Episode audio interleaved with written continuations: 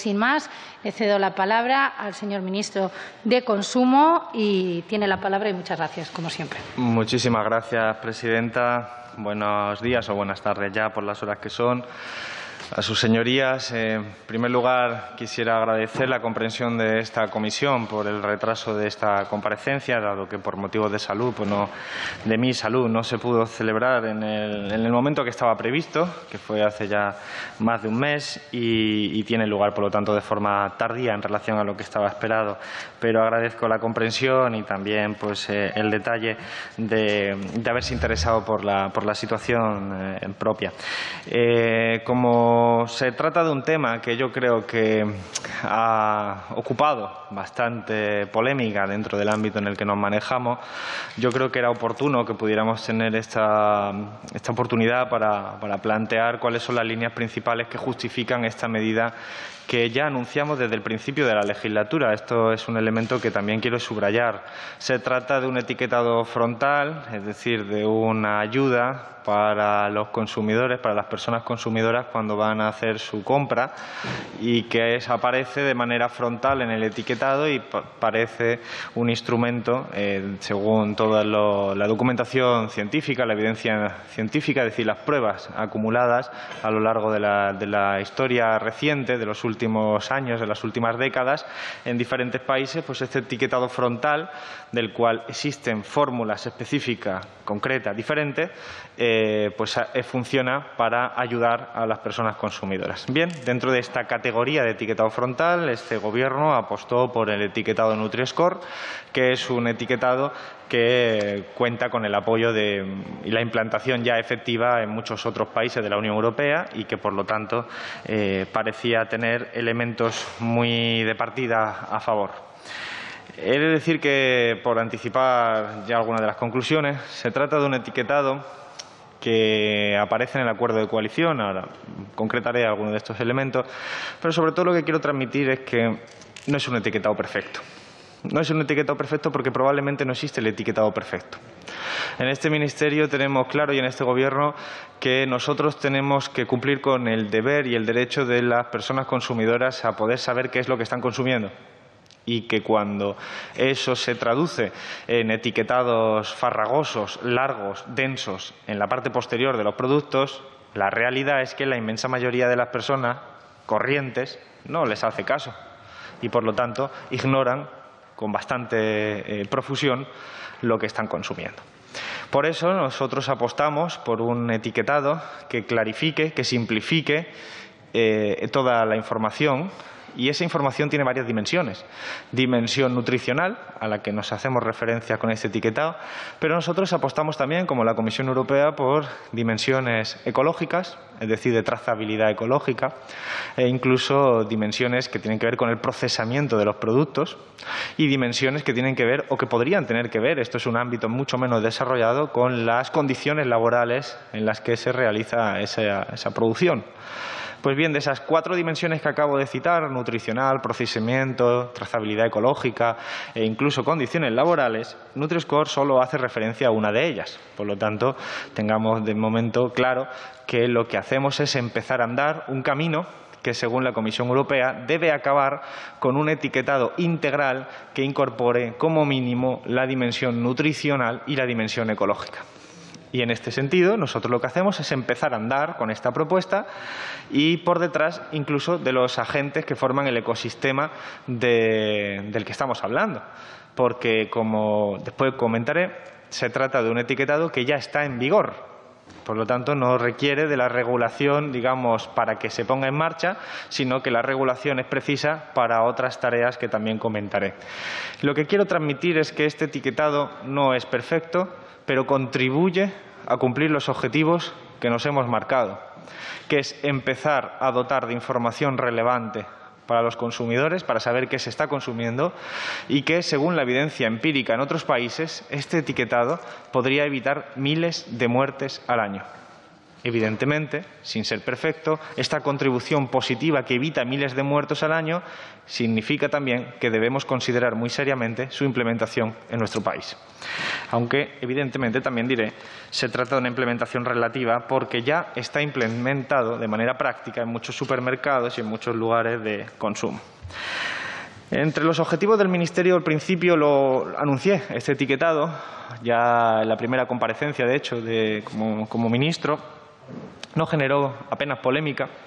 No lo generó tampoco la segunda vez que lo planteé, unos meses más tarde. Esta supuesta polémica eh, salió más tarde, posteriormente, al albur de, determinados cambios de opinión y determinadas eh, reacciones de agentes de la industria que no estaban de acuerdo. Y yo tengo que decir que me parece normal y comprensible. El Ministerio de Consumo, y esto no se puede olvidar nunca, tiene un objetivo central y es ayudar a cambiar hábitos de consumo. Cuando cambiamos hábitos de consumo, por razones sanitarias, por razones científicas, nunca por razones arbitrarias. Esto no es al albur de lo que diga el ministro de turno, sino porque tenemos a unos científicos que nos dicen esto es un tipo de producto que nos perjudica, esto es un tipo de producto que nos beneficia, acumulado sobre la experiencia científica de muchas décadas. Pero cuando decimos esto es recomendable de su consumo y esto no es recomendable de su consumo, lo que estamos haciendo es transformar la demanda de un mercado y, por lo tanto, afecta a la oferta de ese mercado. Y hay agentes económicos que pierden con esos cambios. Y esto es importante que se entienda para entender también la traslación política que existe y las resistencias que legítimamente existen a los cambios resistencias que tienen que ver, por lo tanto, con quienes no están de acuerdo con que clarificar información en un producto pues sea positivo, positivo en ese caso, legítimamente para sus beneficios económicos. Dentro de esos cambios de hábitos de consumo, citamos que naturalmente nosotros lo hacíamos en varias dimensiones. Una era el etiquetado, que es lo que nos trae hoy aquí. Otra era la fiscalidad, que ya hemos hablado en otras ocasiones. Otras son las campañas de sensibilización, información o incluso la afectación sobre la publicidad. Son todo dimensiones que tienen que ver todas, son vectores diferentes que afectan a los cambios de los hábitos de consumo que queremos promover. Y nosotros entendemos que estos cambios de hábitos de consumo persiguen dos cosas fundamentales desde este Ministerio. Un consumo más saludable y un consumo más sostenible. Es decir, preservar la salud individual de nuestros conciudadanos, preservar la salud del planeta y el entorno natural en el que vivimos. Y nuestras decisiones de consumo afectan a esos dos ámbitos de realidad, que son nuestra salud individual y lo que podríamos llamar nuestra salud colectiva, ecológica, que tiene que ver con la crisis ecosocial que estamos viviendo. Yo quisiera, por lo tanto, no, abrumar con muchos datos y demás. Podríamos hacerlo en el turno de preguntas si a ustedes les parece oportuno, pero quizás sí sea de obligada referencia recordar algunos datos que tienen que ver con la obesidad, en particular la obesidad infantil, que son alarmantes en nuestro país. Entre los niños y niñas de 6 a 9 años, la prevalencia del sobrepeso es del 23,3% y la prevalencia de la obesidad es del 17,3%. Por lo tanto, cuando hablamos de cambiar hábitos de consumo, estamos hablando de cómo somos capaces de influir para que estos indicadores y estas tasas cambien, mejoren y podamos disponer de mejores datos. No olvidemos que la obesidad infantil, al fin y al cabo, es un elemento que se puede trasladar a la obesidad adulta y eso empeora los pronósticos de enfermedades que son, tienen que ver con hipertensión, con diabetes o incluso, como saben ustedes, también desgraciadamente con este último año y este año y medio, también incluso la, la COVID. Por lo tanto, estamos hablando de la vida, estamos hablando de la salud de los más vulnerables, estamos hablando de una realidad asimétrica en términos de grupo social. La tasa de obesidad es el doble entre las familias más pobres que entre las familias más ricas, lo que no es un elemento caído del cielo, sino que sencillamente tiene que ver con hábitos de consumo y con prácticas culturales. No es solo el hábito de consumo, sino también el tipo de ejercicio, la ausencia de ejercicio físico, el sedentarismo eh, y también la calidad, naturalmente, que es a lo que nosotros nos referimos, la calidad del tipo de, de productos que se están consumiendo. Los informes, por ejemplo, el estudio Aladino 2019, que también presentamos desde el Ministerio de Consumo, apuntan a que el 76% de los menores deben mejorar su alimentación si quieren llegar a dietas que son las recomendadas por los estudios científicos. Por ejemplo, solo el 20% de los escolares consumen fruta en el desayuno y ustedes saben que las recomendaciones sanitarias se sitúan muy, muy por encima de esos puntos. Por otro lado, la Comisión Europea ha estimado que el mayor impacto ecológico del consumidor medio europeo se produce a través de la alimentación. Es decir, el tipo de dieta que nosotros mantenemos, que es una dieta que se está alejando cada vez más de la dieta mediterránea, que es la que debería servir siempre de referencia por todos sus componentes sanitarios y, y positivos en nuestra salud, cada vez más gente está abandonando esa dieta mediterránea en beneficio de otras dietas que, además de ser más perjudiciales desde el punto de vista de la salud, también tienen un mayor impacto negativo sobre el planeta por la cadena de valor que significa, por ejemplo, el consumo de altos o excesivos niveles de, carne y todo lo que implica en términos ecológicos. Por lo tanto, como resumen diría el objetivo de cambiar los hábitos de consumo tiene que ver con mejorar la salud individual y la, salud del planeta. Y cuando hablamos de esto, no hablamos en abstracto. Quiero señalarlo de nuevo. El etiquetado Nutri-Score es un instrumento más útil pero humilde para situarse en esta dirección de cambiar hábitos de consumo para salvar miles de vidas. Esto es lo que estamos discutiendo. Y esto con esta referencia, pues naturalmente toda discusión es legítima. El etiquetado frontal es un etiquetado que se ha demostrado, es un instrumento que se ha demostrado útil, como decía al principio, para que el consumidor sepa lo que está consumiendo y lo sepa de mejor manera. Y aquí no hace falta entrar en abstracciones porque, por fortuna, a diferencia de otras comisiones donde quizás los debates sean más abstractos, y todos lo hemos vivido, yo como diputado, pero aquí todos los que estamos en esta sala somos también al mismo tiempo consumidores, no solo diputados y diputadas. Y todos sabemos que cuando vamos a un supermercado tenemos realidades que nos constriñen. Por ejemplo, el tiempo que pasamos dentro del supermercado. Uno no se pasa toda una mañana en el supermercado. Las familias además son eh, de estratos socioeconómicos más bajos con unos niveles de vulnerabilidad económica más altos, tienen menos tiempo, por lo general, y pasan menos tiempo, por lo tanto, en el supermercado y toman sus decisiones de manera más rápida. Y, por lo tanto, simplificar la información disponible para el consumidor a la hora de hacer su compra es muy importante para que en la realidad estos cambios puedan servir.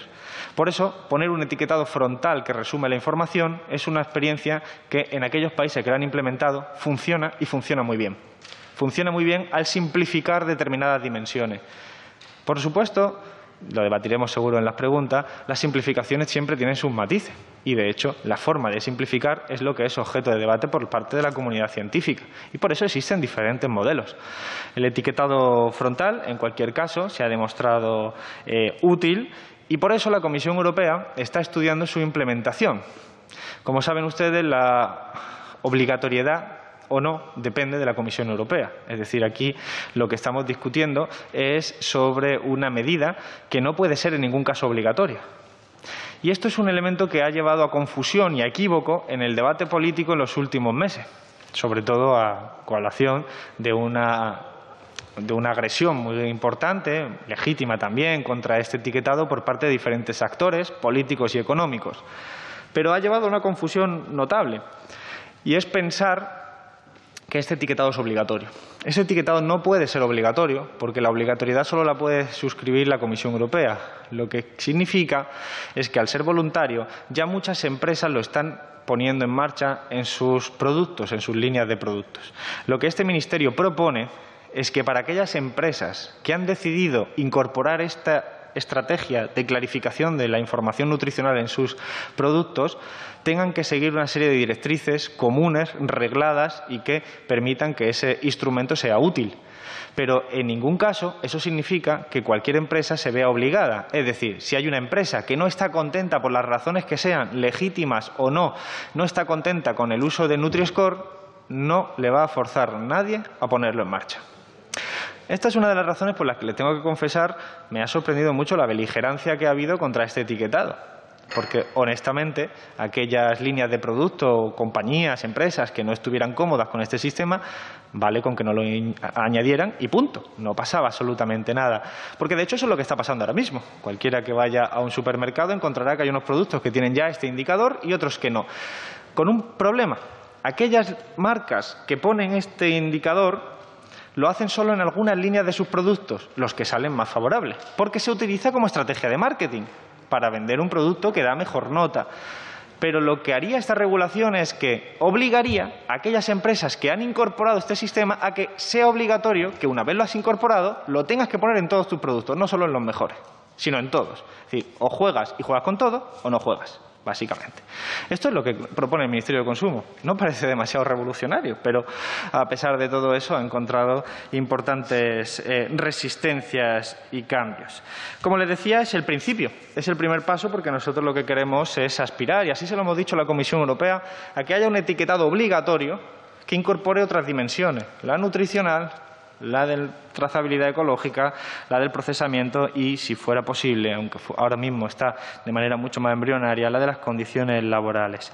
Como decía, el acuerdo de gobierno ya incorporó esta demanda, que no estamos inventando nada nuevo. De hecho, es una propuesta que ya fue anunciada por el anterior eh, Ministerio de Sanidad en el anterior Gobierno, es decir, en el Gobierno solitario del Partido Socialista, que fue desarrollada técnicamente por la ESAN, la Agencia de Seguridad Alimentaria y Nutrición, ahora dependiente del Ministerio de Consumo, y que cuenta con un apoyo importantísimo a nivel internacional. Por eso se incorporó en el acuerdo de gobierno de manera eh, clara y explícita, sin citar el nombre, pero hablando de modelo del semáforo nutricional, porque como ustedes saben, y ahora rápidamente lo citaré, el modelo Nutri-Score es un modelo que al clarificar eh, la información nutricional lo hace a través del sistema que ha funcionado mejor, más efectivo, que es a través de colores. A través de un gradiente de colores del verde a rojo, el usuario puede saber si eh, determinada categoría de productos,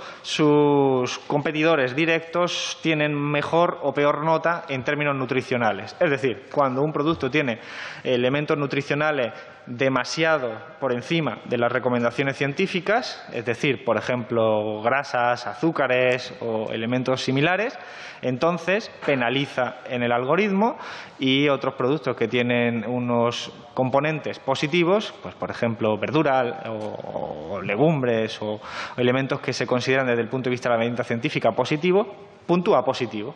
De esa manera, el gradiente finalmente lo que hace es un indicador sintético, te sitúa pues, más verde, mejor puntuación, más rojo, peor puntuación. Bien, esto vale para la misma categoría de producto, porque esto es un sistema que lo que trata de hacer es incentivar a que las empresas mejoren la calidad nutricional de sus productos.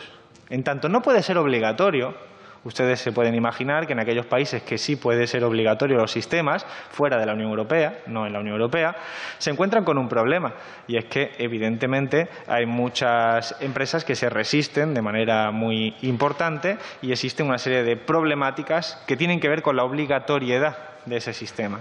Pero en la medida en que no es obligatorio, en la medida que es voluntario, el objetivo es que las empresas lo utilicen para mejorar su eh, componente, digamos, de calidad nutricional.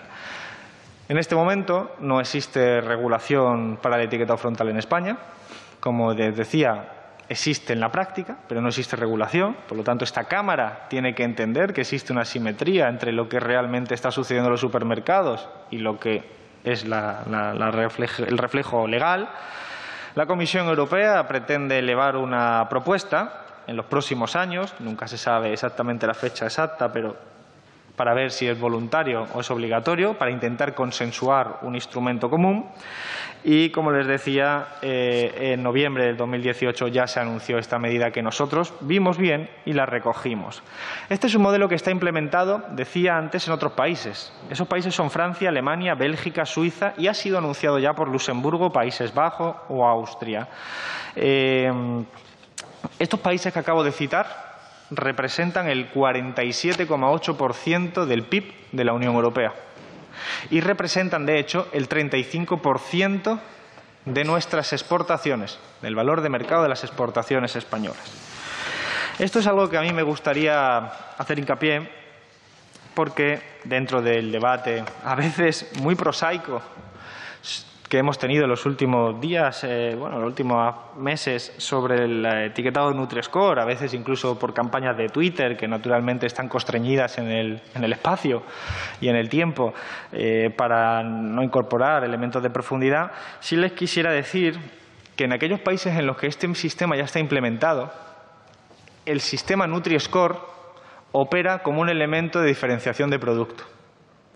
Esto quiere decir que se está educando al consumidor de esos países para desconfiar de aquellos productos que no tienen el Nutri-Score implantado.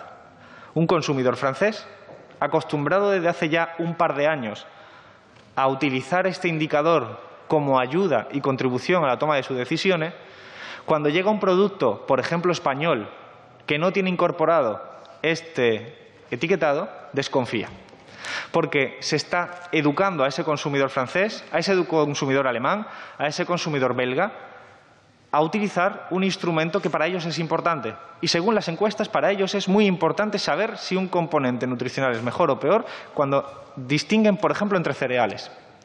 Si de repente llega un cereal español y no tiene el Nutri-Score, ese consumidor belga, alemán, francés, desconfía.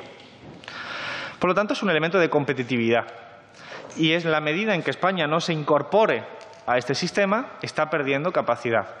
Y el sistema Nutri-Score está, he dicho de nuevo, en países que representan el 50% del PIB de la Unión Europea y el 35% de nuestras exportaciones. Por eso es bastante heterogéneo el recibimiento que tiene este sistema entre las grandes empresas, especialmente las exportadoras. No todas están en contra, de hecho, muchísimas están a favor, porque entienden esta lógica. Y creo que, como eh, legisladores, a nosotros también nos corresponde entenderlo.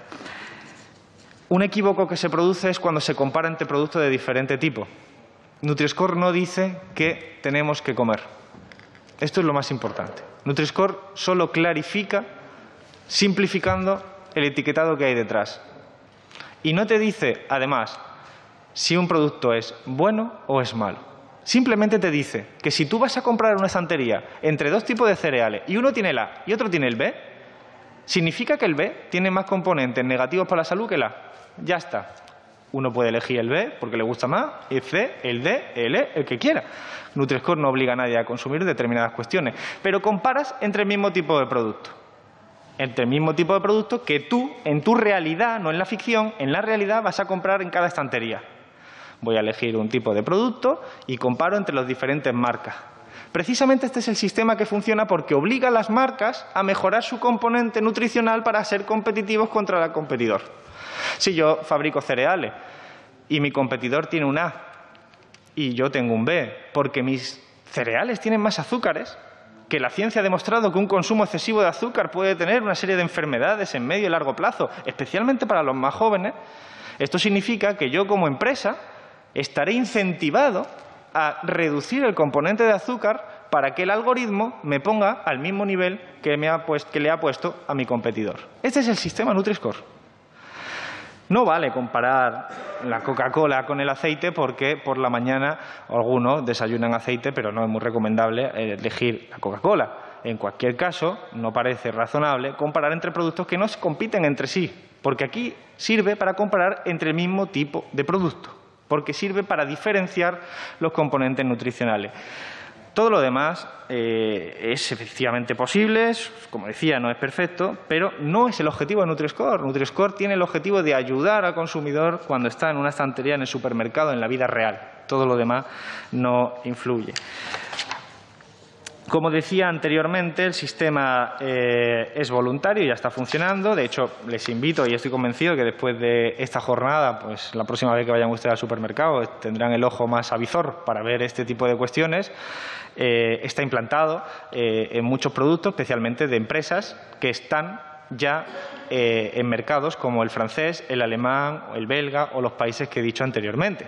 Son empresas, por ejemplo, francesas, que tenemos mucha importación de productos franceses, eh, incluso con sucursales en nuestro país muy importantes, es decir, con, marcas que tienen una matriz francesa, que tienen sus productos incorporados ya al Nutri-Score, que tienen productos con el Nutri-Score y que son capaces de ponerlo incluso cuando les da la peor de las notas.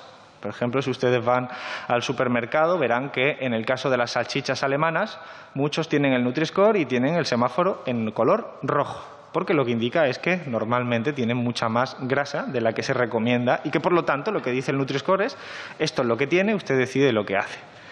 Eh, esto ocurre así con los quesos también, quesos franceses, por ejemplo, quesos franceses que también dan entre el D y el E de números y, por supuesto, pues las compañías están buscando maximizar beneficios. Todos aquellos productos que le dan A o B lo anuncian incluso como elementos de atracción de mercado para que los consumidores consuman. Y hay algunas que incluso bueno, están promoviendo ese tipo de, de productos. Esto, además, nos podría servir, desde el punto de vista del Gobierno y de la legislación, para generar perfiles nutricionales.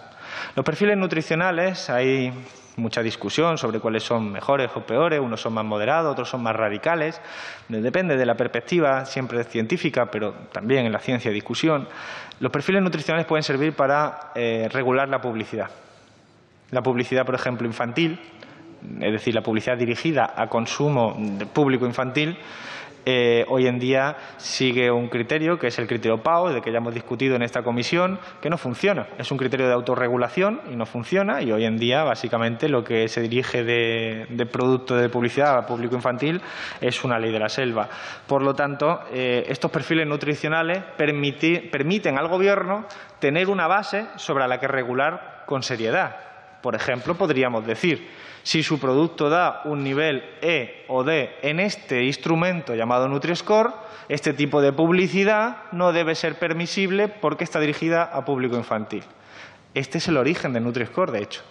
Nutri-Score es un algoritmo que se origina en el Reino Unido con el objetivo de regular la publicidad infantil. Por lo tanto, es una de las utilidades que tiene el perfil nutricional Nutri-Score en nuestro país y en muchos otros, y que naturalmente no dejo de recordar lo que dije al principio. Aunque sirve para salvar miles de vidas, también hay mucha gente a la que esto no le gusta. Porque hay gente cuyo mercado depende de que las cosas sigan estando igual. Pero este Ministerio no tiene como objetivo que las cosas sigan estando igual. Hay mucha evidencia científica abrumadora a favor de los etiquetados frontales.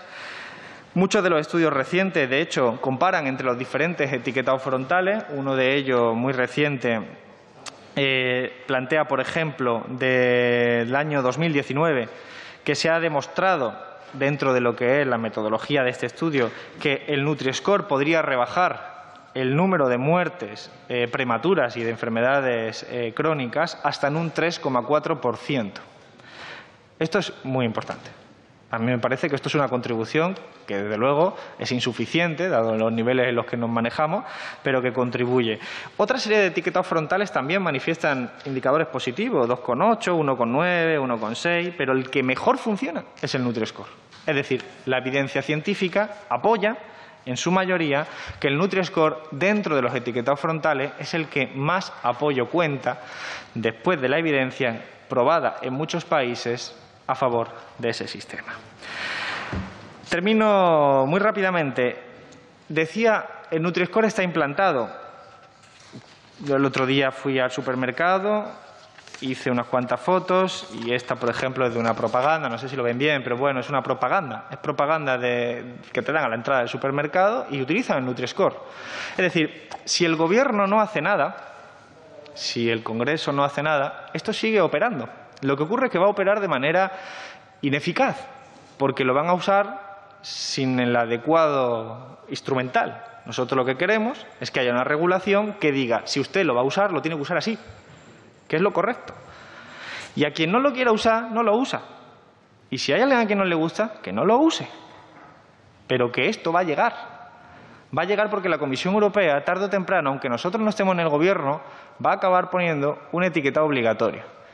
Y cuanto antes se den cuenta las empresas de que por aquí van los cambios, mejor. Y es normal, van los cambios por aquí, porque el impacto sobre nuestra salud del consumo es muy importante, porque las tasas de obesidad son alarmantes y porque el impacto ecológico de nuestro consumo es muy elevado.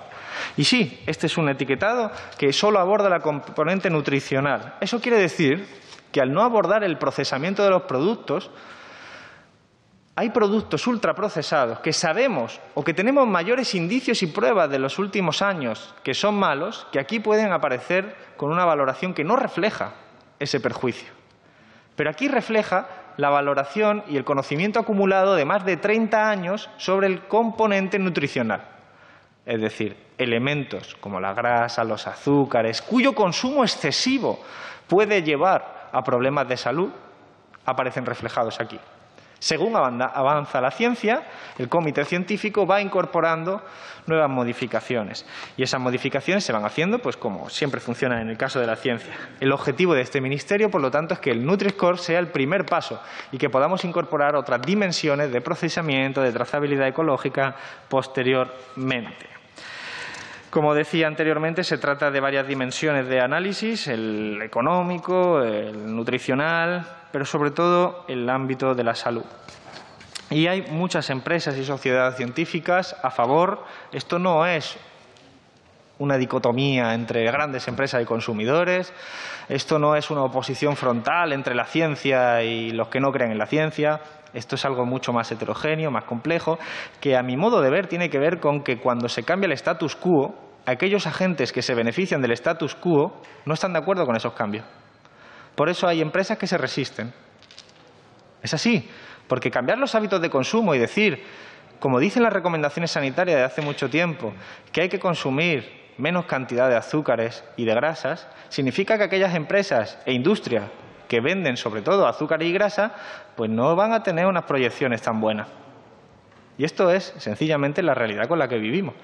Por supuesto, las empresas que se dedican, por ejemplo, en el ámbito de la agricultura, a productos primarios, a productos frescos, a productos de la dieta mediterránea, no tienen ningún tipo de problema con las recomendaciones sanitarias porque se ha reconocido que son muy buenos productos.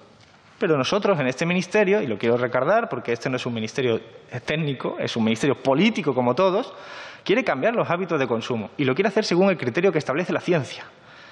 Y eso significa que hay gente que no por ser científica, sino porque le afecta a su cuota de mercado, está en contra. Y yo creo que esto, tenerlo presente, pues siempre es importante. En definitiva, es un sistema que salva vidas, es un sistema insuficiente, pero es un sistema con el que empezamos a caminar dentro de una trayectoria en la que el resto de países europeos nos llevan mucha ventaja y en la que, de hecho, nuestras exportaciones están en gran parte en juego porque la forma en la que se venden los productos no es solo el precio, sino que también tiene que ver con la calidad. Y dentro del concepto de calidad, el consumidor cada vez está teniendo más en cuenta si ese producto es bueno nutricionalmente, si ese producto está procesado o no está procesado, si ese producto es de cercanía y por lo tanto con menor impacto ecológico y otras dimensiones que cada vez se incorporan más en la cultura del consumidor. Si nosotros no somos capaces de mandar mensajes en la misma dirección a nuestro tejido empresarial, pues nuestro tejido empresarial va a perder mucha competitividad en el ámbito internacional donde otros mercados y consumo están funcionando de otra manera.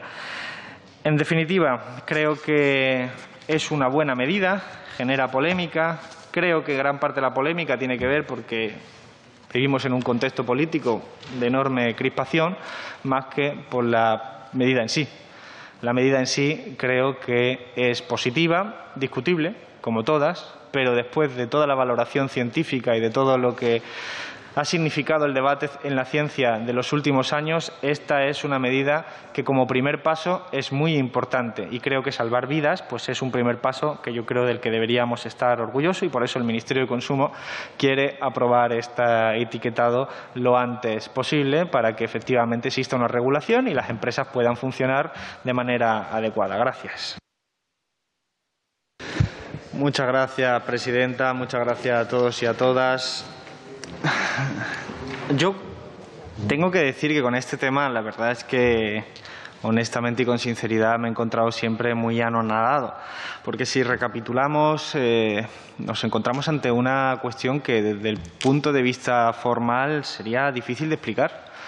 Incluso apelando al sentido común, yo creo que deberíamos llegar a la conclusión de que se nos ha escapado por la puerta, porque lo que estamos proponiendo desde el Gobierno con este etiquetado Nutri-Score que anunciamos desde el primer mes y he hecho hincapié en ello es que, habida cuenta de que es un instrumento útil que salva vidas, es razonable promoverlo, pero de que, sobre todo, dado que hay muchas empresas que ya lo tienen y lo están incorporando porque es voluntario, lo razonable es que exista un marco legal que establezca que quienes lo estén poniendo en marcha lo hagan bien y que quien no lo quiera poner, pues no lo haga. Porque eso es el deber de un Ministerio de Consumo que tiene entre sus competencias y sus tareas, entre otras, ayudar a clarificar a los consumidores qué tipo de información ofrecen las empresas y qué tipo de información y productos comen. Pues bien, lo que encontramos y lo que encontré, por cierto, ahora diré, a partir de un hito muy particular, muy particular, es una oposición frontal por parte de, la derecha política que decidió de repente cambiar todas sus opiniones previas sobre el Nutri-Score para empezar a considerarlo un casus belli contra este ministro. Lejos de cualquier consideración técnica, empezó a considerar que había que atacar a este sistema. Y en esos ataques incluso se ha producido lo contrario de lo que debería hacer la Administración pública, porque se ha promovido la confusión por parte de la derecha política de cómo funciona el sistema. Este Gobierno lo que quiere hacer es que, habida cuenta de que determinadas empresas en el ámbito de la iniciativa privada han puesto en marcha unas campañas de publicidad que, así como se incorpora el Nutrescore en la práctica cotidiana de estas empresas, tienen que conocer los ciudadanos exactamente bien cómo funcionan esos etiquetados. Eso es lo que quiere hacer este Gobierno. Y resulta que la derecha política ha utilizado esta oportunidad para enfangar literalmente. Y yo esto me, desconcierta y solo lo puedo atribuir a un elemento contextual de crispación muy importante que la entiendo, lo hemos dicho en otras comisiones. Durante la pandemia no hemos dejado de verlo, cambios de opinión, primero estaba alarma sí, después no, después sí, después no. Básicamente la única norma era estar en contra de lo que dijera el gobierno de coalición y en este ministerio pues también. Eh, al final era llevar la contraria y eso de determinadas comunidades autónomas también. Pero fíjense ustedes, el Nutri-Score no era noticia, no fue noticia nunca hasta que de repente la Junta Andalucía y el Partido Popular decidieron hacer una campaña contra este ministro, por cierto, todos malagueños, estas cosas que pasan, y resulta que desde ese momento se alimentó una campaña hostil contra un sistema sobre el que había consenso. Sobre el que había consenso. Esto es verdaderamente curioso. Se ha citado ya, pero es que la señora Río Lobo habla de traicionar. Habla de vender, de arrodillarse, de rendirse. Son palabras muy gruesas, señora Villalobos, eh, eh, perdón, Río Lobo. Son palabras muy gruesas para un elemento y una propuesta que era la del PP. Es que yo solo puedo llegar a la conclusión de que ustedes no tienen un criterio único, sino oscilante y flexible.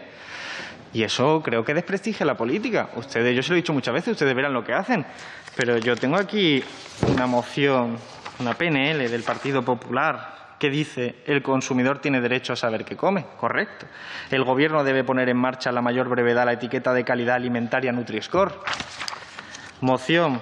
En un plazo máximo de tres meses inicie los trámites legislativos para aprobar el sistema de etiquetado frontal de calidad alimentaria Nutri-Score. Esto no es del siglo pasado, esto es del 27 de mayo del 2020. Entonces, Señora portavoz del Partido Popular, ¿cómo explico yo esto? Si yo voy a la universidad y le tengo que explicar a mi alumno eh, cómo funciona la política, ¿cómo le explico esto? ¿Cómo le explico que ustedes, sobre un elemento que había un consenso, de repente, porque hay un ministro o porque hay una oportunidad política, deciden que lo que antes hablaba en nombre de la ciencia y de los consumidores, ahora de repente es no matice, todo lo contrario. Es que ahora de repente, señora, señora Riolo, me tengo que reír. Defender esto es traicionar a España. Es que lo ha dicho usted traicionar a España, venderse a las compañías francesas. Pues no le deseo nada malo al señor Javier Maroto, pero usted le está señalando, le está llamando francés en un contexto donde eso sería algo malo. Yo creo que eso desprestigia la política y no me permite comprender eh, por qué, cómo debo tomarme entonces su nueva argumentación. Porque yo soy partidario de que la gente cambie de opinión Pero, hombre, entiendo que las cosas son progresivas, son graduales y, sobre todo, no son con esa violencia discursiva. ¿De verdad cree usted que yo he traicionado o traiciono a España, al tejido empresarial español por una iniciativa que hasta ustedes defendían antes. Yo creo que esos excesos no conducen a nada, a nada bueno. Sobre todo porque además es que es falso hasta desde el desde el inicio. Es que no es un algoritmo francés, es que hasta se lo he dicho antes, es un algoritmo, si nos ponemos a ponerle patria a los algoritmos, que esto es una discusión casi filosófica, inglés. Porque se hizo en la universidad en Inglaterra y después se aplicó en un comité científico que sí estaba en París. Pero hay un comité científico con responsables científicos de todos los países que forman lo que se llama un comité científico, usted sabe, y funciona de manera colegiada. Y es parte, eso sí, la patente de una empresa pública, pública francesa. La patente, señora Arriolobo, la patente. No creo que estemos en condiciones de decir que el algoritmo es francés, ni español, ni alemán, ni italiano, ni de ningún tipo de país. Creo que conducirnos a ese discurso es erróneo. Lo entiendo, o sea, yo no nací ayer, lo comprendo, ustedes han visto una oportunidad, hay un ministro aquí al que algunos intentan poner la caricatura de si es comunista, sí, soy comunista, pero ustedes le ponen una caricatura muy determinada, ustedes están en un ataque frontal contra el gobierno de coalición, eh, ustedes han creído que este era el momento en el que había que atacar al gobierno de coalición diciendo que atacábamos a los productos españoles. Este era el momento, habían ustedes entendido y ustedes han llegado a esa conclusión, ya está. No le demos más vuelta, pero entonces no hablemos de cuestiones técnicas, hablemos de, lo que están ustedes poniendo encima de la mesa. Y además, en ese sentido, es falso. ¿Nutriscore afecta a la dieta mediterránea? No. La mayoría de productos de la dieta mediterránea, por no decir la inmensa totalidad, solo con la única excepción del aceite, que tiene una apreciación singular, la inmensa mayoría salen no bien, sino extraordinariamente bien en el sistema Nutri-Score. Y la inmensa mayoría de la dieta mediterránea son productos frescos, legumbres, verduras, etcétera, que no llevan Nutri-Score. Por lo tanto, cuando ustedes dicen tan a la ligera que el sistema Nutri-Score atenta contra la vida mediterránea, los valores de España y la bandera, eso es falso. Es propaganda política legítima, pero es falso.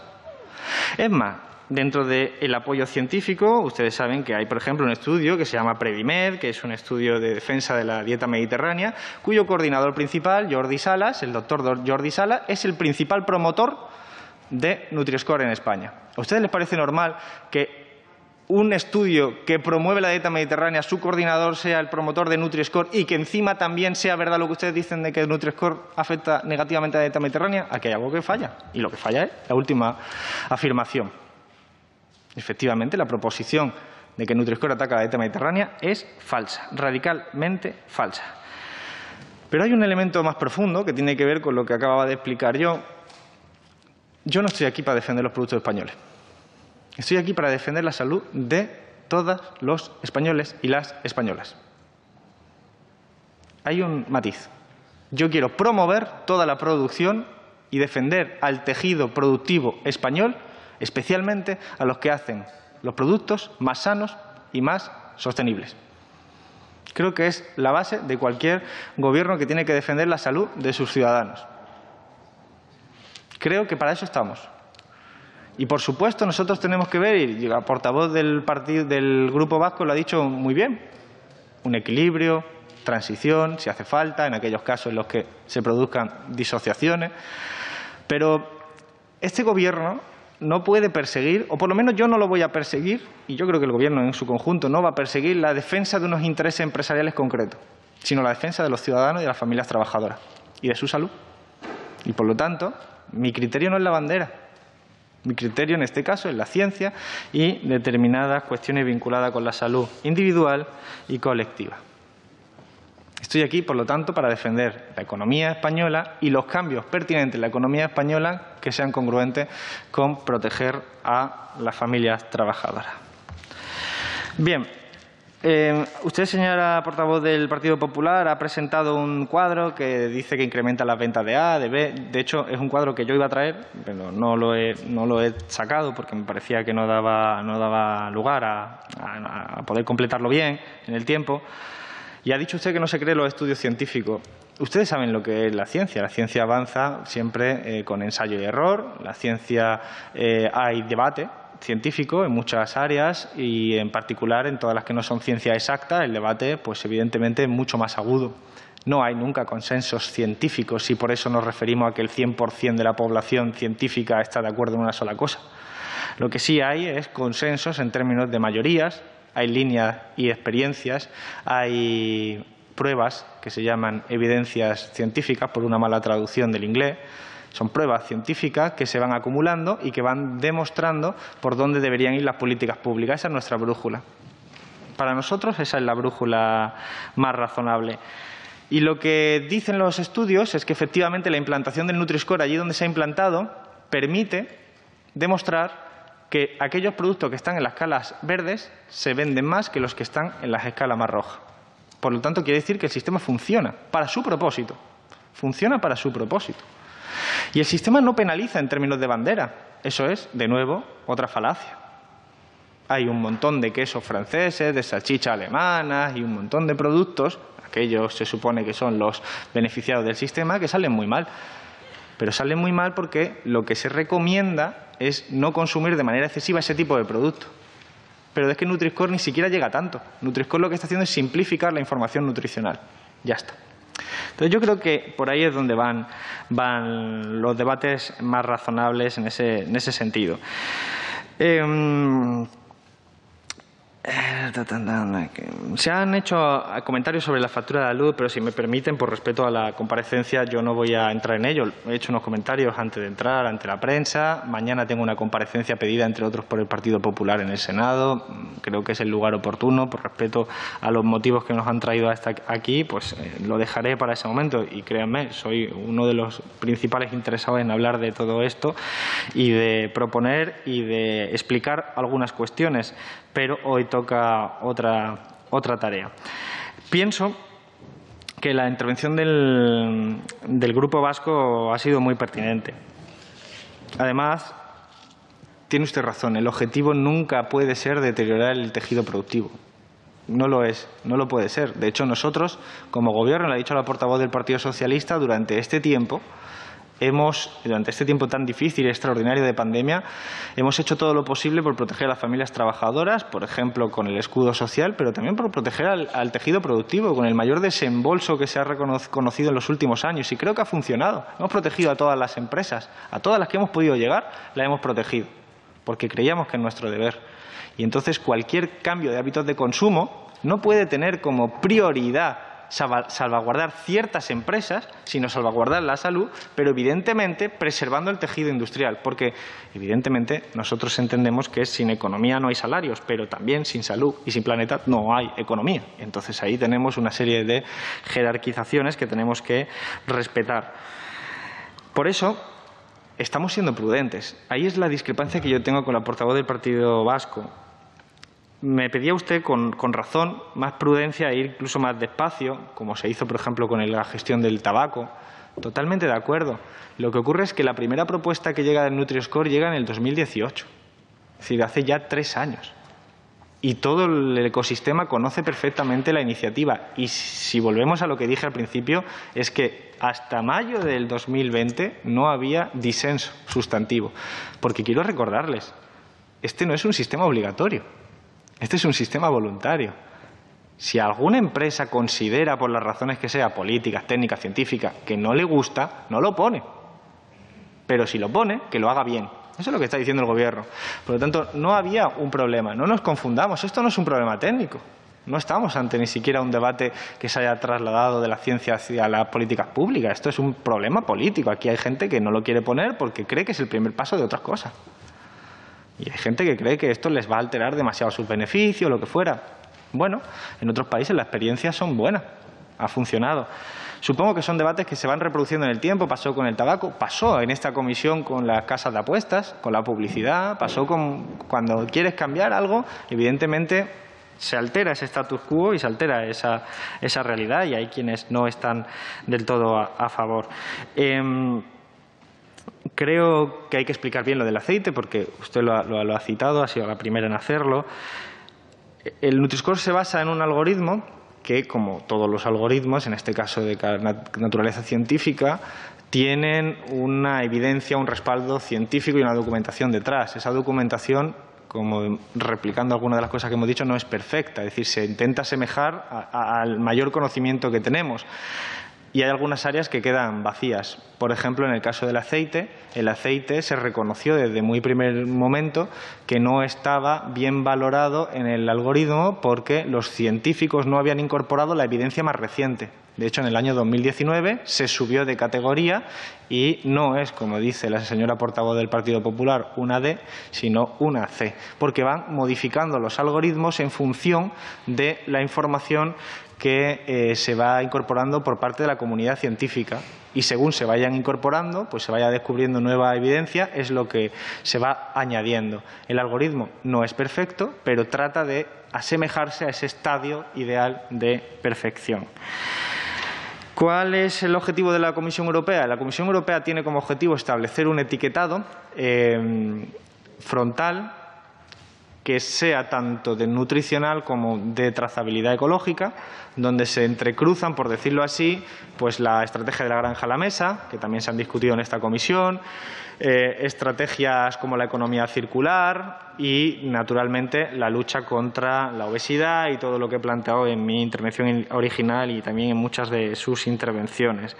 Em, ¿Cuáles son los plazos? Bien, se supone que tiene que lanzar la Comisión Europea una propuesta el año que viene, pero esa propuesta probablemente no esté afinada hasta antes del 2025, si es que llega a estarlo, porque evidentemente aquí hay elementos de carácter político y si esto que está pasando en España está pasando en España, pues evidentemente en la Unión Europea también existen esas problemáticas. El problema, ¿saben ustedes cuál es? Que estamos combatiendo un drama muy grande, que es la obesidad infantil, que son las tasas de obesidad de nuestra gente más vulnerable, nuestros hijos y nuestras hijas, que consumen por encima de lo recomendado determinados productos que son nocivos y para los que hay que diseñar estrategias integrales. No hay ningún fenómeno complejo que tenga una resolución simple. De verdad, no lo hay. Por eso nosotros hemos puesto en marcha estrategias de fiscalidad, Aquí ha habido partidos que han estado en contra. Hemos puesto estrategias de información, de sensibilización. Tenemos campañas preparadas que salen ahora, dentro de unos meses. Hemos puesto campañas que tienen que ver con, la presencia en los colegios. Vamos a poner en marcha una experiencia piloto para que probar otros mecanismos. Hemos hecho convenios con la Fundación Gasol en la lucha contra la obesidad infantil. Estamos explorando cosas. ¿Saben ustedes por qué? Porque la Administración pública, este Gobierno, los legisladores, llevamos 20 años luchando contra la obesidad infantil sin demasiado éxito. Y por lo tanto estamos probando experiencia. Y cuando llega lo del etiquetado es otra dimensión más, que en algunos países ha demostrado que funciona para salvar vidas. Pero hay algunos de ustedes que están en contra. ¿Cuál es su propuesta? Después de 20 años, dejar hacer Hemos propuesto también regular de forma más restrictiva la, publicidad y nos han acusado de vulnerar el derecho de la libertad de las empresas para publicar sus productos lo que quieran. Este Gobierno tiene claro, hay que atacar diferentes ámbitos y diferentes dimensiones. Hay que hacerlo con mesura, hay que hacerlo con prudencia, hay que hacerlo con el respaldo científico, pero hay que hacer algo. Y lo que ustedes están proponiendo muchas veces es no hagan nada, porque no se contentan con nada, porque no hay nada perfecto. Pues claro que no hay nada perfecto. Pero a veces es mucho mejor dar los primeros pasos que quedarse todo el día mirando a ver cuándo llegará la, perfección. Entonces, creo que en la Comisión Europea no, no podemos esperar. No podemos esperar a la Comisión Europea, porque aquí no estamos hablando de cifras, tal cual, estamos hablando de niños, estamos hablando de niñas, estamos hablando de que cualquier cosa que contribuya a salvar vidas a mí me parece razonable. No me voy a poner a esperar a debates esotéricos que pueden convertirse en escolásticos porque no sé cuánta gente quiera debatir sobre no sé cuánta historia previa. Creo que, es confuso eso. Eh, sobre el índice de reparabilidad, eh, se ha terminado, lo, sometimos a consulta pública, lógicamente dentro de toda esta misma estrategia que hemos planteado en el Ministerio de Consumo, lo sometimos a consulta pública, el día 14 terminó y es parte de la estrategia que llevamos junto con la Comisión Europea de ir reduciendo lo que se llama la obsolescencia percibida, a veces se conoce como obsolescencia programada y que tiene que ver también con el impacto ecológico. Y esto me lleva a, a comentar también la intervención del portavoz de Ciudadanos que hablaba del etiquetado ecológico. El etiquetado ecológico lo estamos estudiando, lo estamos eh, diseñando también, eh, porque hay que diseñarlo bien y porque, como ocurre con el Nutri-Score, hay que partir de la base de que no hay un etiquetado perfecto, que las dimensiones no se solapan perfectamente, Es decir, puedes tener un producto ecológico perfectamente ecológico en términos de que no tiene impacto ecológico negativo, no emite gases de efecto invernadero o tiene, digamos, un efecto neutro y, sin embargo, ser insano. Puede ser perfectamente esa una combinación. Puede darse que sea un producto perfectamente sano, y un desastre ecológico. Por ejemplo, una fruta que viene de miles y miles de kilómetros, que es muy sana, pero viene de miles y miles de kilómetros y nosotros lo que queremos es promover a los productores de cercanía. O puede ser ecológico y ser sano. Es decir, tenemos una combinatoria total que hace que si intentamos sintetizar todo eso en un único indicador sintético, evidentemente existen serias complicaciones. Es lo mismo que pasa cuando hablamos de un indicador nutricional que quiere incorporar procesamiento de productos, que quiere incorporar trazabilidad ecológica, que quiere incorporar. Por eso empecé diciendo, no existe ningún sistema perfecto en referencia a todo ello. Pero tenemos que tener indicadores que permitan a la gente que cuando entra en el supermercado, aunque tuviera que tener cuatro indicadores, sepa, en función de sus propias preferencias, si ese día quiere tomar menos azúcar, que lo mire de una manera relativamente rápida, si ese día quiere tomar un producto menos procesado que el, competidor o si quiere tomar de cercanía, que es lo que se recomienda para que el impacto ecológico sea menor. Em, eh, lo de la revisión del Consejo Científico lo doy por también explicado porque, como decía, pues se van revisando y evidentemente es objetivo de este Ministerio seguir insistiendo en la revisión de productos que, como el aceite, eh, hay una evidencia científica, a nuestro juicio, abrumadora a su favor y que en el algoritmo pudiera no ser reconocido como tal y hay que seguir insistiéndole. Pero hay una cosa que quiero que tengan ustedes también presente. Para poder influir en el Consejo Científico hace falta que España sea miembro es decir, España tiene que estar como presente para poder efectivamente ir mejorando con sus científicos eh, acreditados allí e ir proponiendo al comité científico de todo que tiene representante de todos los, países.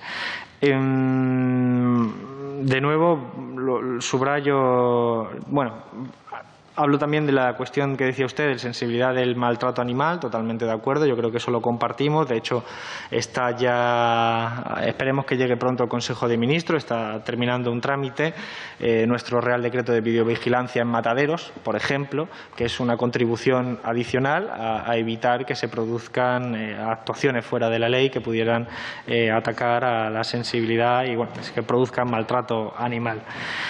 La portavoz del Grupo Plural ha hablado de la obesidad infantil, yo creo que los términos correctos.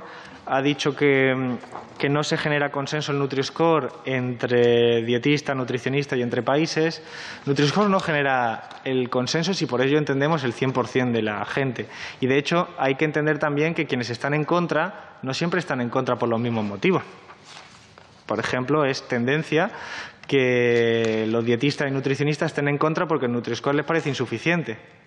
Pero, por ejemplo, a diferencia de lo que opina el portavoz de Vox, la Federación Española de Industria de Alimentación y Bebida, la industria de la alimentación, está en contra porque le parece demasiado. Es evidente que no estamos hablando desde los mismos parámetros. Eh, mucha gente que está en contra del Nutri-Score lo está porque cree que debería ser mucho más radical porque debería incorporar componentes de procesamiento, trazabilidad ecológica, etcétera, etcétera.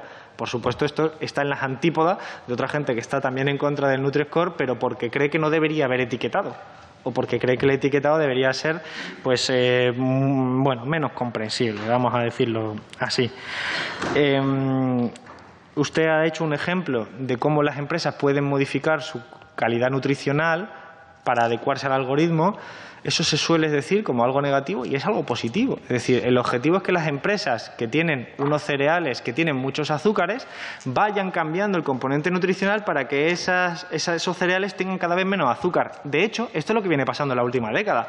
Si ustedes tomaban cereales, digamos, industriales, no integrales, industriales, de los que se compran en el supermercado hace 10 años, estarían consumiendo por, con un exceso de azúcares muy por encima de lo que incluso se hace hoy en día. Y eso es porque han ido cambiando la fórmula nutricional que han hecho que bueno, vaya conjugando mejor con las eh, recomendaciones sanitarias. Lo que dicen con acierto algunos nutricionistas es eso sigue siendo insuficiente, hay que decirle a la gente que no coma ese tipo de producto. Yo creo que eso es una estrategia que es inviable en este momento, por muchas razones, es inviable.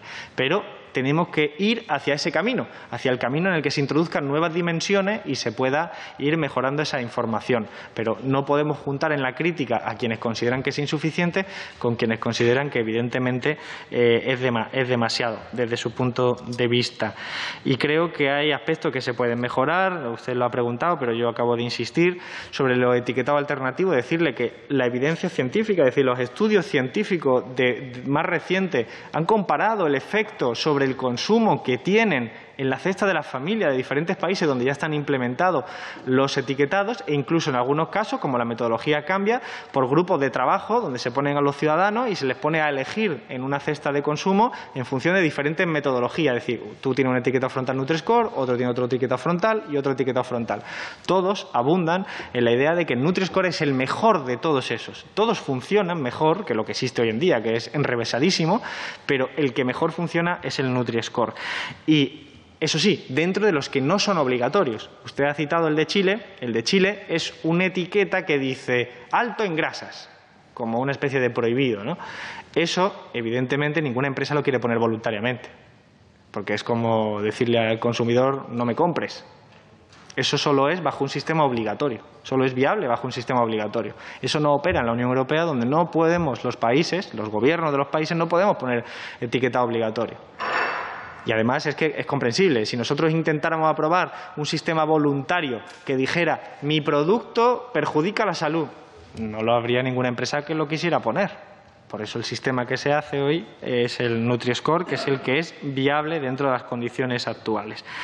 Y finalmente, bueno, finalmente, eh, el grupo de, Vox hablaba de, apoyo científico. Bueno, a ver, eh, vuelvo a, repartir más o menos lo que, lo que he dicho antes de, de, cómo funciona la ciencia, pero no hace falta. Le diré algunos nombres, pero vaya la Sociedad Española de Endocrinología y Nutrición, la Sociedad Española de Obesidad, la Sociedad Española de Dietética y Nutrición, el Centro Biomédica en Red Fisiopatología de la Obesidad y Nutrición, la Sociedad Catalana de Alimentación y Dietética Clínica, el Colegio de Dietistas Nutricionistas de Cataluña, el Centro Catalán de Nutrición, la Sociedad Española de Epidemiología, la Sociedad Española de Salud Pública y Administración Sanitaria. Eh, bueno, podría continuar porque son muchas. Lo importante no es el número, señor portavoz, es también la ponderación, que usted no estaba a favor de la ponderación en otro contexto. Hay sociedades que son de 10 miembros, hay sociedades que son de 500 miembros, sociedades de miles de miembros. Y muy probablemente dentro de esas sociedades haya disensión también. De hecho, en esa ofensiva que lanzó algunos representantes de la Junta de Andalucía contra el Nutri-Score, se hacían eco de una sociedad que criticaba el Nutri-Score. Y no se le dijo adecuadamente a la población que esa sociedad que criticaba el Nutri-Score lo criticaba por insuficiente cuando la Junta de Andalucía lo hacía pasar como una crítica por ser excesivo. Es importante entrar en el contenido.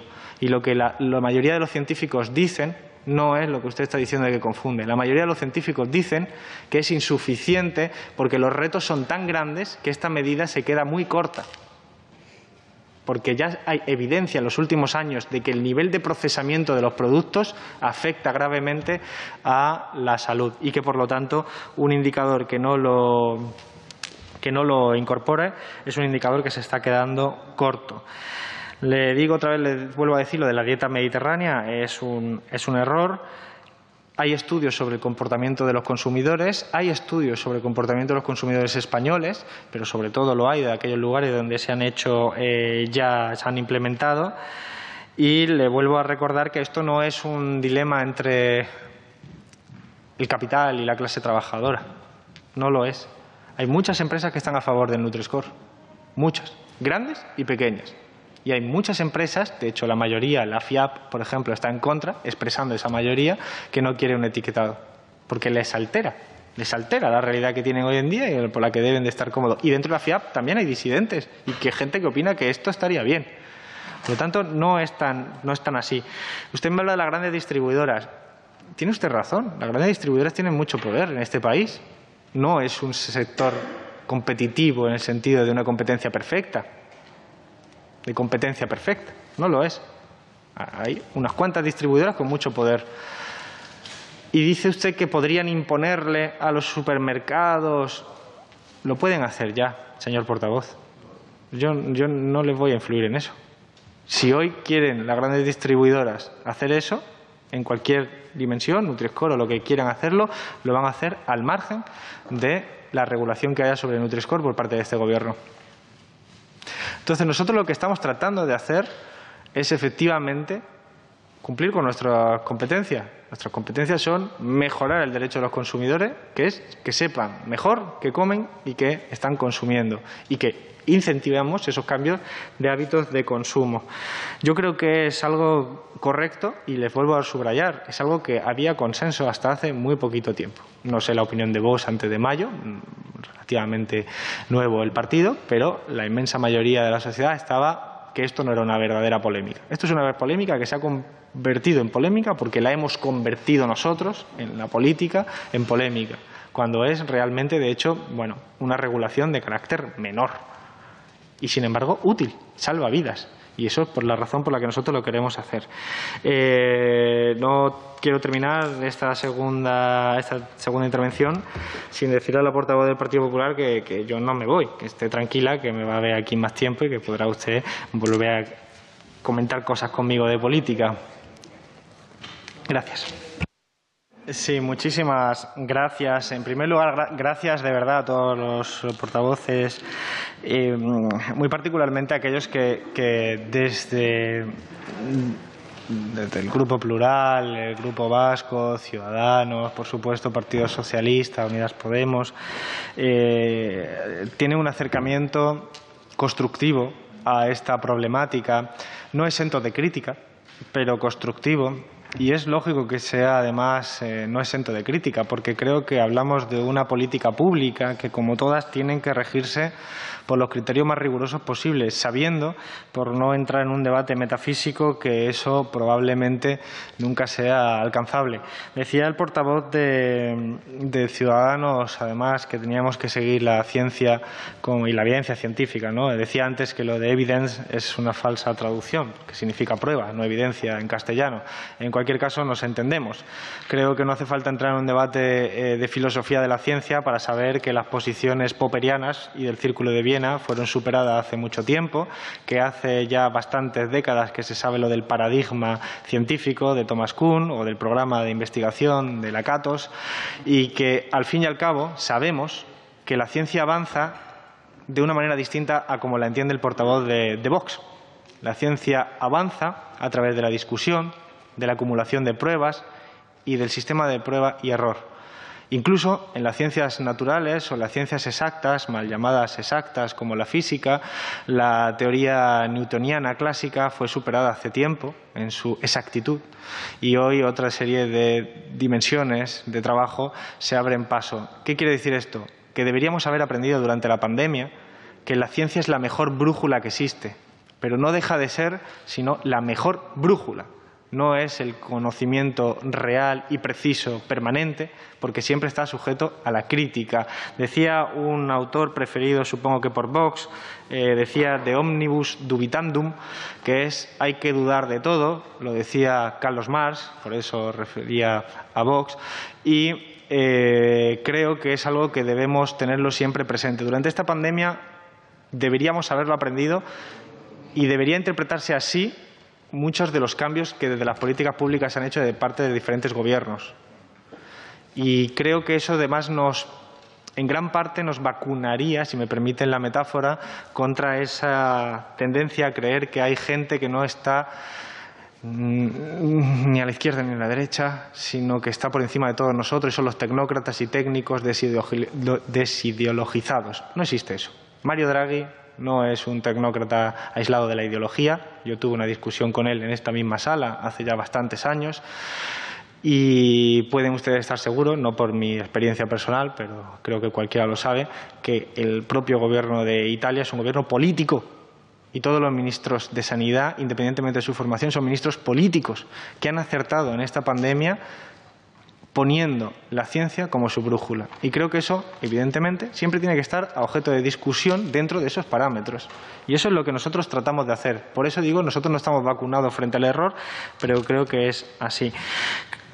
Entiendo que no lo comparta el portavoz de Vox, que ha tenido una digresión, perdón, con, sobre la ciencia que yo no comparto le invito, si le parece oportuno, aunque sea un poco arrogante por mi parte, a que lea un libro que escribí hace unos cuantos años, donde tiene un capítulo de Filosofía de la Ciencia, Igual el título además le responde una pregunta, porque el título era ¿Por qué soy comunista? Entonces podemos aprovechar y responderle la pregunta ya de esa manera, pero el primer capítulo era sobre la filosofía de la ciencia y quizás la próxima vez pues eh, podamos tener una discusión sobre esa materia.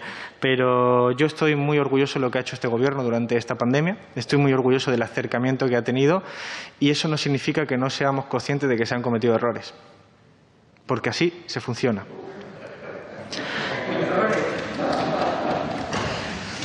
Yo entiendo que ustedes, lo entiendo, ¿eh? esto es política, incluso entiendo que le quieran introducir pasión, pero con ustedes la política pierde el sentido común, lo he expresado antes, en el caso del...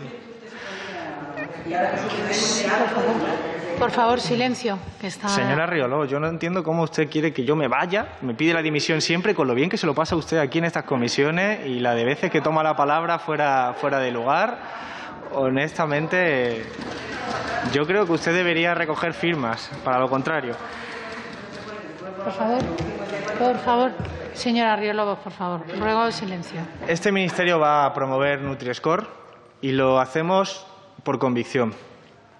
Lo hacemos porque creemos que Nutri-Score salva vidas y que es el primer paso, es el primer paso de muchas otras cosas que hay que hacer.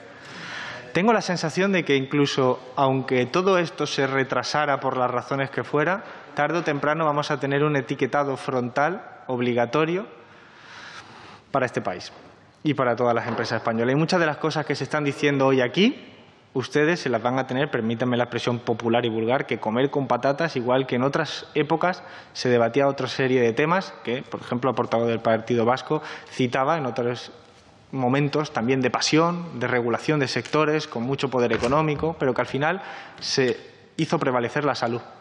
Y aquí de lo que estamos hablando es de cómo combatimos una situación tan problemática como es la obesidad infantil y otras derivadas. Ustedes se ponen a todo. Y eso está muy bien porque les permite incluso minutos de telediario para atacar al gobierno de coalición, que de eso es de lo que se trata. La portavoz del Partido Socialista yo creo que ahí lo, lo ha acertado perfectamente.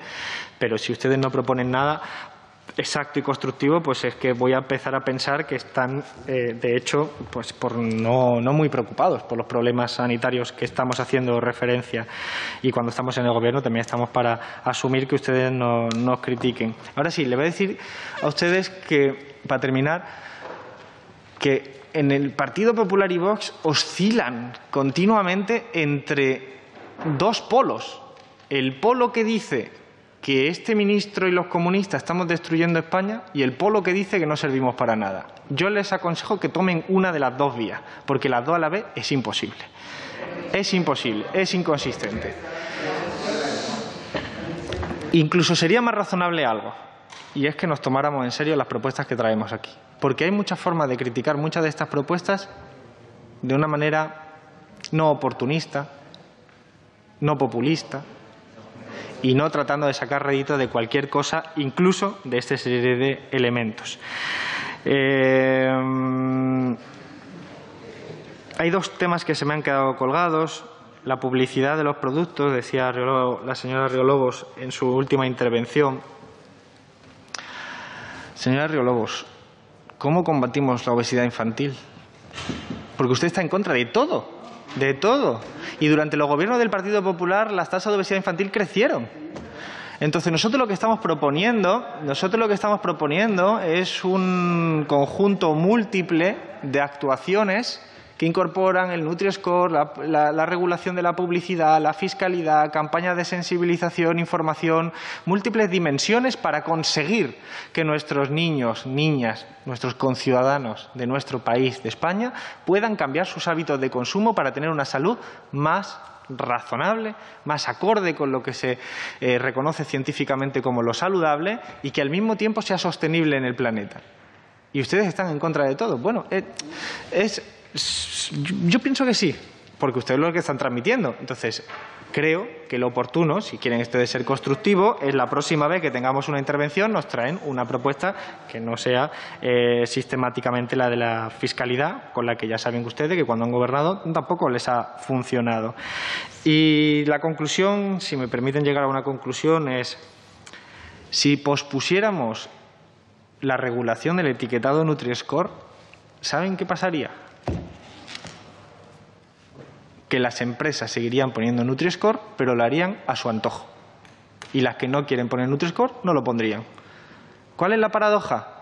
que la señora Riolobos, que comenzó culpándome a mí de traicionar a España por venderme a las empresas francesas, estaría con su actuación beneficiando a las empresas francesas que se han acogido a Nutri-Score, pero que ahora solo lo ponen en los productos que más les interesa, porque con la regulación estarían obligadas a ponerlo en todas las líneas de productos, la que les interesa y la que no les interesa. La gran paradoja es que la actitud de aquellos que se oponen a Nutri-Score es la actitud que permite a las empresas utilizar Nutri-Score como una herramienta de marketing única y exclusivamente y que el mundo siga avanzando.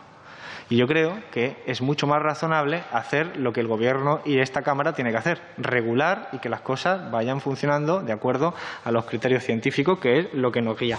Creo que eso es lo que hay que promover. Desde este Gobierno lo vamos a hacer, es nuestro compromiso. Alguien me preguntó qué vamos a hacer a pesar de las discrepancias.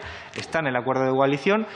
Yo soy miembro de un gobierno que se debe al acuerdo de coalición y yo me debo al acuerdo de coalición. Por lo tanto, yo soy leal a ese acuerdo y voy a trabajar para desplegarlo al 100%. Y, por lo tanto, mi disponibilidad es y mi disposición a que es Nutri-Score sea aprobado lo antes posible. Y perdóneme, porque en el Grupo Vasco me hizo la pregunta, nos vamos a reunir con todos los actores que nos están pidiendo eh, el feedback.